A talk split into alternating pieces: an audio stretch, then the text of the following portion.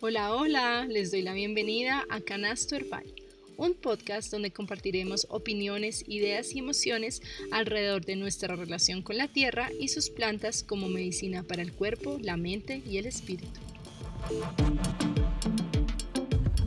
Hablaremos con diferentes personajes que nos contarán sus historias y conexión con la naturaleza, permitiéndonos confrontar pensamientos tradicionales y poner a prueba nuestra confianza en la Madre Tierra.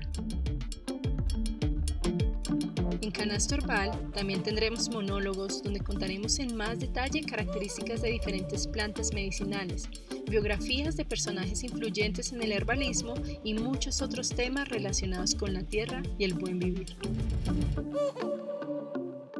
Mi nombre es Natalia Chaparro, apasionada por la naturaleza y su medicina ancestral.